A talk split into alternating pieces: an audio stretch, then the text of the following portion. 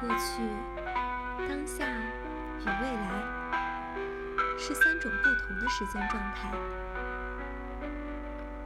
当这种静态指标作用至个人身上，就会反映出一个人的思维方式、人生态度等。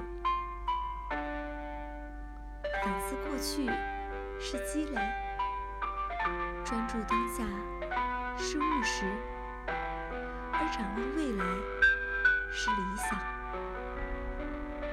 三者互为映衬，互相成就。但若三者之间主次不分，便会被众多负面情绪所束缚。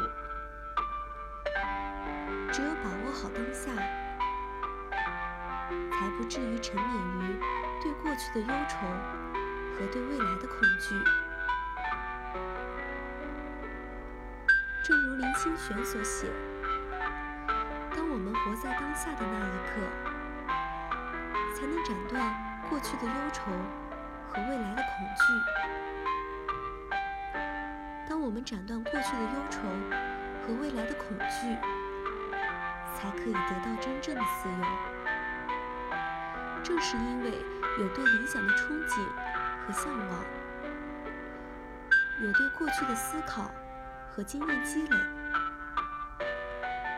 我们才能在平淡枯燥的当下，寻找到坚持的意义。于忙碌之中，仍能抬头仰望星空。